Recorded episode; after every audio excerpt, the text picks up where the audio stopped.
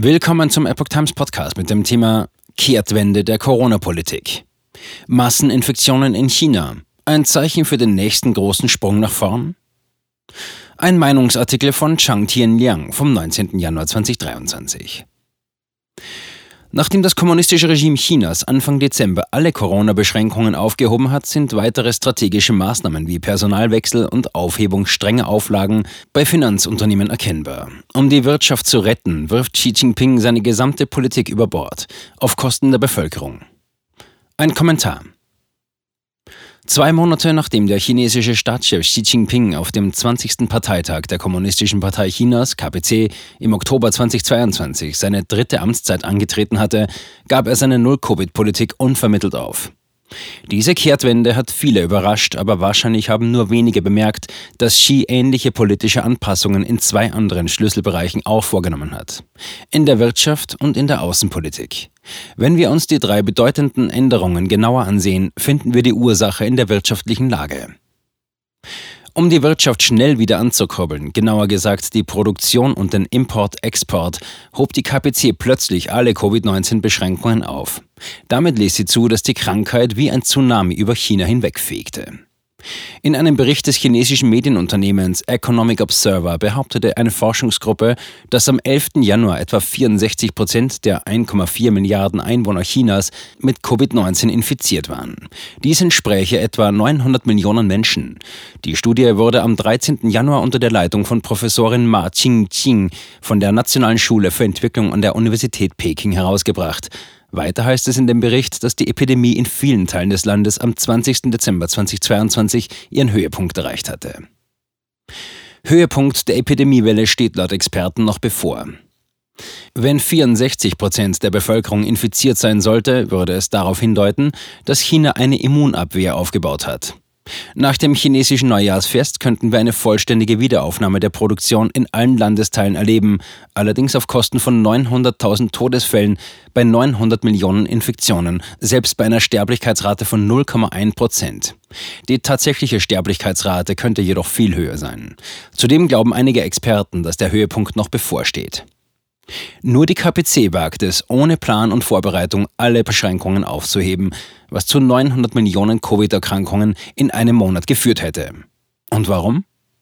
Laut Bloomberg scheint es der Plan der Regierung zu sein, die anfängliche Welle der Wiedereröffnung schnell zu überstehen und die Wirtschaft, die durch monatelange lähmende Abriegelungen, Zwangsisolationen und Tests lahmgelegt wurde, wieder auf ein beständiges Wachstum zu bringen. Ich schließe mich dieser Einschätzung an hartes Vorgehen gegen Finanzunternehmen vorbei. Xi Jinping ist sogar so weit gegangen, dass er die von ihm maßgeblich entwickelte Wirtschaftspolitik rückgängig machte, um die Wirtschaft wieder anzukurbeln. Die Wirtschaftsbereiche lassen sich in drei große Kategorien einteilen. Hochtechnologie, Bildung und Ausbildung sowie Immobilien.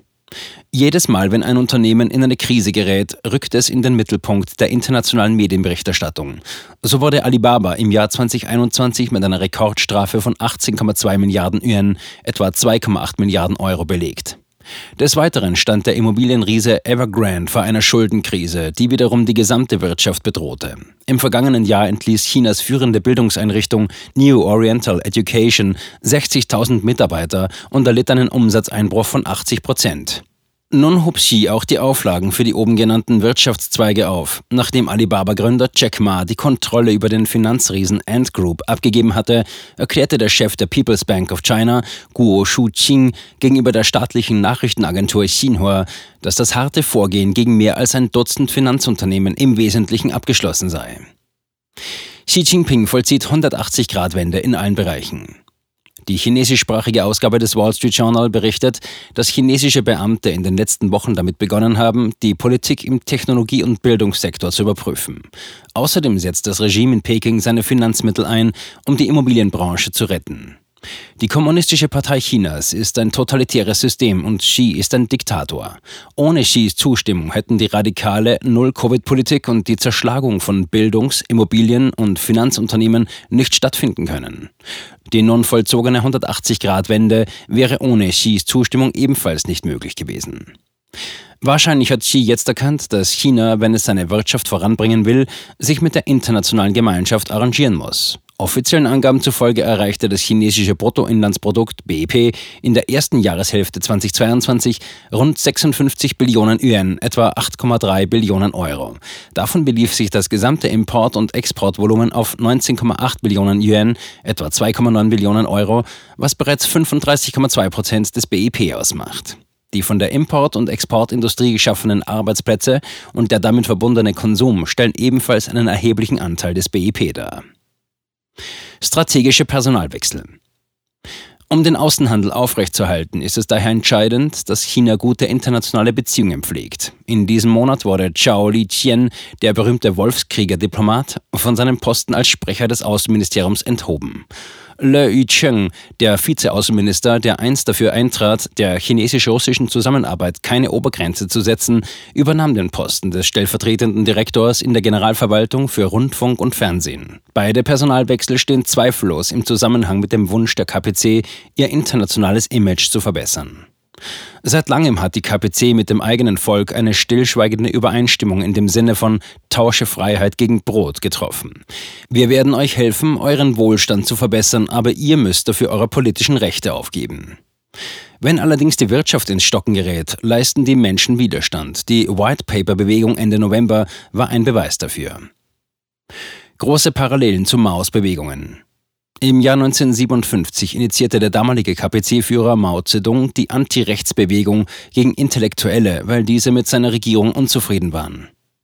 Im Anschluss an diese Kampagne schlug Mao ebenfalls den Weg der wirtschaftlichen Zusammenarbeit ein, um mehr Menschen für sich zu gewinnen. Es handelte sich um den sogenannten großen Sprung nach vorn im Jahr 1958. Allerdings endete die Maßnahme in einem katastrophalen Misserfolg, bei dem wahrscheinlich 30 Millionen Menschen verhungerten. Mao musste seine Wirtschaftsstrategie aufgeben und die Führung des Landes an Liu Shaoqi übergeben. Er war jedoch nicht gewillt, die Macht abzugeben, weshalb er Liu 1966 mit Hilfe der Kulturrevolution zu Fall brachte und die Kontrolle wieder übernahm. Ebnet Xi den Weg für seinen eigenen wirtschaftlichen großen Sprung nach vorn, indem er seine frühere Wirtschaftspolitik über den Haufen wirft? Wird ihm das gelingen? Und falls nicht, wird er dann eine zweite Kulturrevolution auslösen? Jedenfalls hat es den Anschein, dass Xi Mao nacheifert. Die in diesem Artikel geäußerten Ansichten sind die Meinung des Autors und spiegeln nicht notwendigerweise die Meinung der Epoch Times wider. Dr. Chang Tian-Yang ist Professor an der Fei Tian Akademie der Künste und Librettist für die Opern von Shenyun Performing Arts. Zudem ist er erfolgreicher Schriftsteller, Historiker, Filmproduzent, Drehbuchautor und Denker. Er ist Mitautor mehrerer Bücher über den Kommunismus, die in über 20 Sprachen übersetzt wurden.